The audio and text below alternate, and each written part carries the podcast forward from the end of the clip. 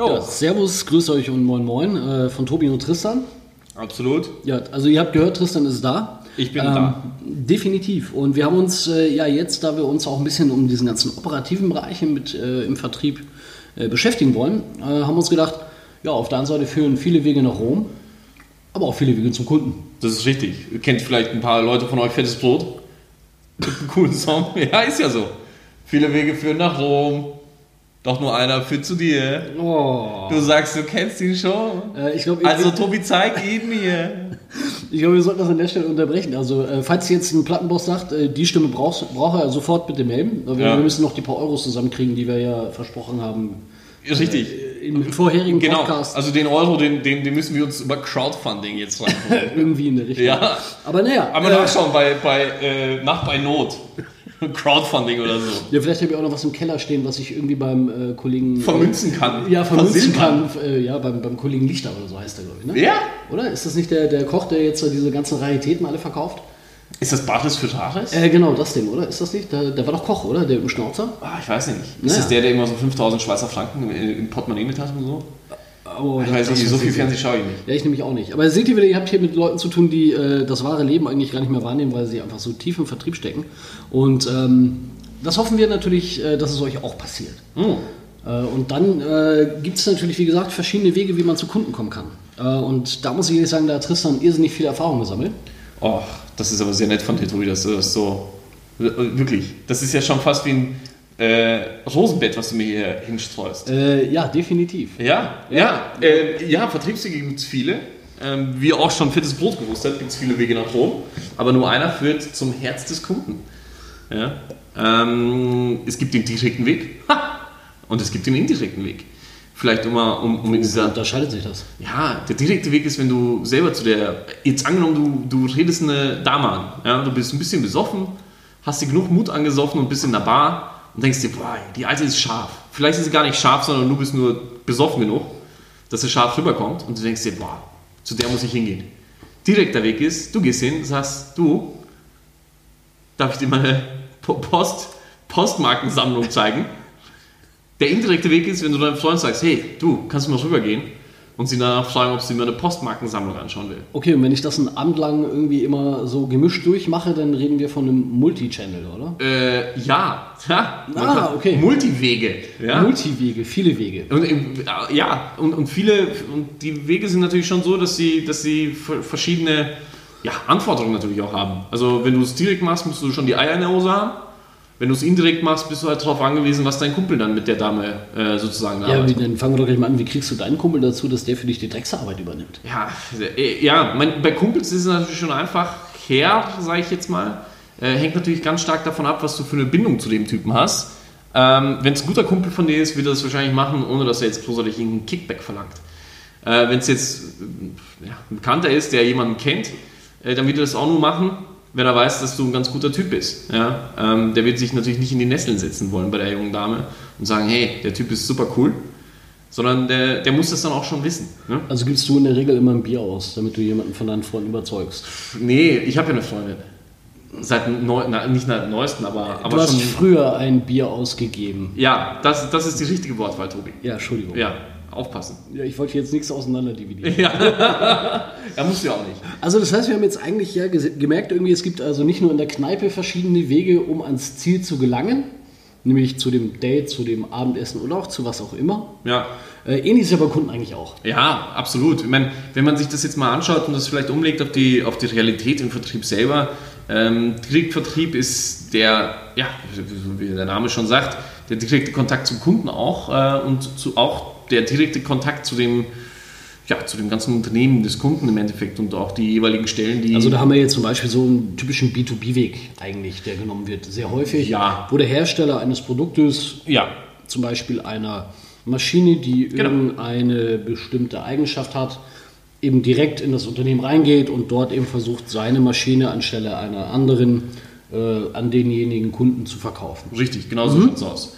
Äh, Vorteile, jetzt meine, die ich jetzt so mal ganz kurz aufzählen kann, sind, äh, ja, man kennt natürlich den Endkunden, man hat direkten Einfluss darauf, was denn, äh, was, wie, wo, wann, was passiert.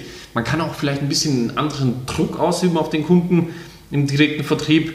äh, als beim, beim Indirekten, zu dem wir dann nachher kommen werden.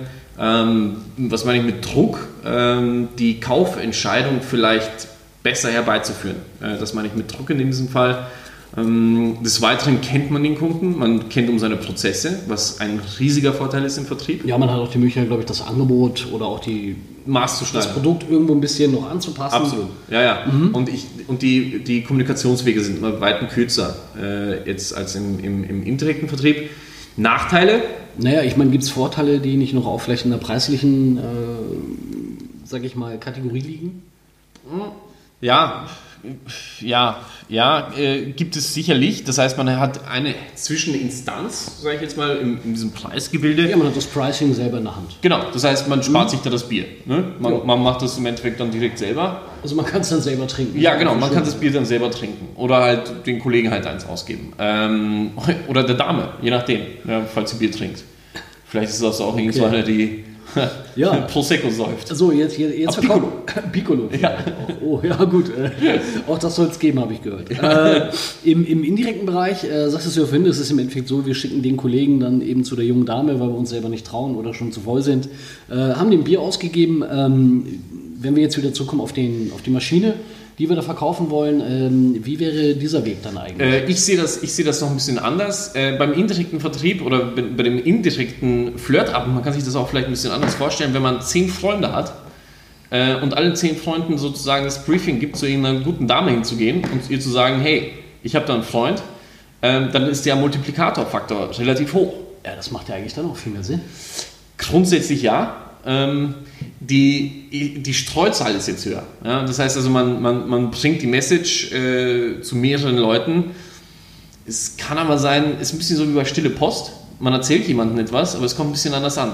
Wenn ich jetzt meinem Kumpel sage, äh, du sollst ihr sagen, ob sie sich meine Postkarten äh, oder Postmarkensammlung anschaut, kommt bei ihr vielleicht an, hey, der will dich heute Abend knallen. Hast du Bock? Und das ist nicht die Message, die man rüberbringen wollte, oder? Man verwässert es oder man verfälscht im Endeffekt die Grundaussage, die man, die man der jungen Dame äh, näher bringen wollte. Ja, der Freund nimmt das vielleicht auch etwas anders in den Hals. Äh, richtig. Versucht an, auf seine Art und, Und Weise sie nimmt es gar nicht in den. Hals. Ja, ja ist so. Äh, Und das ist Die natürlich schon ja, und Postkartensammlung. äh, zum Ablenken halt. Ähm, die, die Tatsache ist halt schon, dass die Firmenstrategie und die operative Umsetzung, über die wir schon vorher geredet haben, sicherlich nicht so leicht dann an den Kunden übertragen werden kann, wenn noch eine Zwischenperson dazwischen ist. Ja, weil das Unternehmen dann in dem Fall ja auch irgendeine eigene Strategie fährt. Genauso ist es, weil es natürlich eine äh, andere Entität ist, eine andere Unternehmung ist und wahrscheinlich eine andere Strategie fährt. Äh, Für den Kunden kommt erschwerend hinzu, dass der Preis dann ein bisschen höher ist, äh, zumeist. Ähm, Sage ich jetzt mal, wenn, der, wenn da noch eine Zwischeninstanz drin ist, das kann man sich so vorstellen, als ob man, man, als ob man theoretisch, man kann es nicht machen, aber ab Werk zum Beispiel ein Auto kauft von BMW ähm, oder von, von, von anderen Lieferanten oder direkt beim Produzenten. Das heißt, dass da jetzt keine Zwischenhändler mehr drin sind und jeder von denen schlägt natürlich eine gewisse Marge auf, auf das Produkt, um seine eigenen Kosten halt zu decken. Das ist der indirekte Vertrieb. Wie gesagt, Vorteile ist, Multiplikatorfaktor ist definitiv gebracht. Ja, das haben wir so häufig auch im B2C-Bereich. Also wenn ich jetzt an eine Limonade denke, äh, die in der Regel etwas dunkel ist, die es in verschiedenen Ausführungen gibt, ähm, da ist bis jetzt noch keiner von dem Unternehmen bei mir auf der Matte gestanden und gesagt, möchtest du das direkt kaufen? Nein, ich gehe in einen Supermarkt. Äh, ja, ja, ja, ja. Okay, meine, das ist natürlich das klassische Beispiel für, für, für indirekten Vertrieb. Äh, des weiteren Nachteile, ja, mei, äh, man muss halt wahrscheinlich mehr Marketing machen, äh, um auch an den Endkunden dann dran zu kommen. Nachteile sind natürlich unter Umständen auch, dass man nicht wirklich weiß, wer sein Kunde dann im Endeffekt ist, weil da, wie gesagt, da ist ja noch mal eine Zwischeninstanz dazwischen.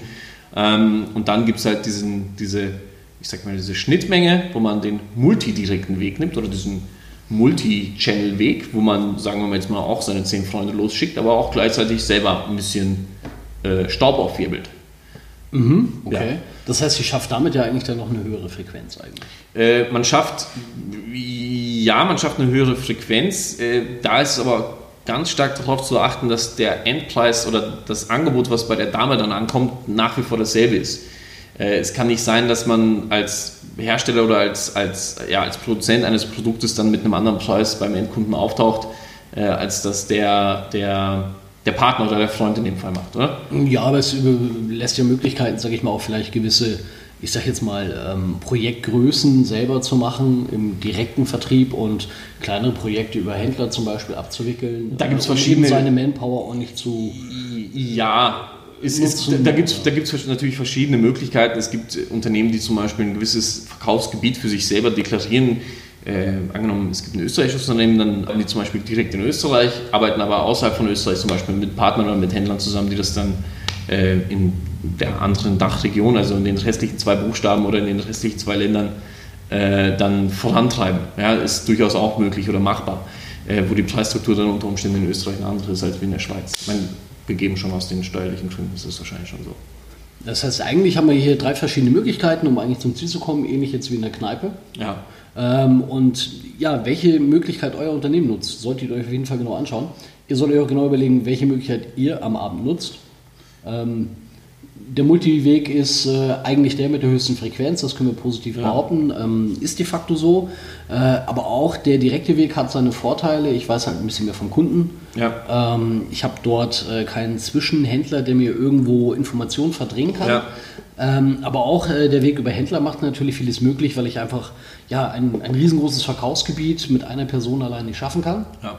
Also bräuchte irgendwo. Bedingt aber natürlich, Platz. wie gesagt, der Punkt, dass, Das heißt- dass man eine Bekanntheit hat, auch äh, als, als, als Marke, ist jetzt natürlich sehr schwer, wenn ich jetzt mit, nicht, mit irgendeinem XY-Produkt auftauche als Partner, ähm, werden sich die Kunden da ein bisschen schwerer tun, glaube ich. mh, Das durchaus mit Sicherheit. Auch die Marktkenntnis ist vielleicht nicht vorhanden. Genau so ist es. Und äh, ich glaube, äh, wir können von Tristan heute eins auf jeden Fall mitnehmen.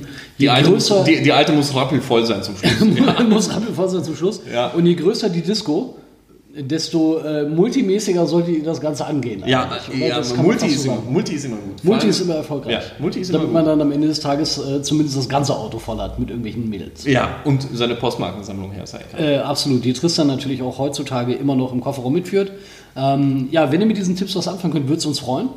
Solltet ihr Fragen haben, äh, besteht immer noch die Möglichkeit, uns natürlich auch zu kontaktieren. Wir wollten vielleicht noch mal ganz kurz die E-Mail-Adressen von uns, äh, tm.dasplus.co und für Oder Dori- tk das Plus, also da könnt ihr uns für jedes Wort auch noch äh, bestrafen oder verbessern. Ja. Wir freuen uns auf euer Feedback und wünschen euch mit den Informationen, die ihr heute bekommen habt, noch einen wunderschönen Tag. Alles Gute. Peace out. Ciao.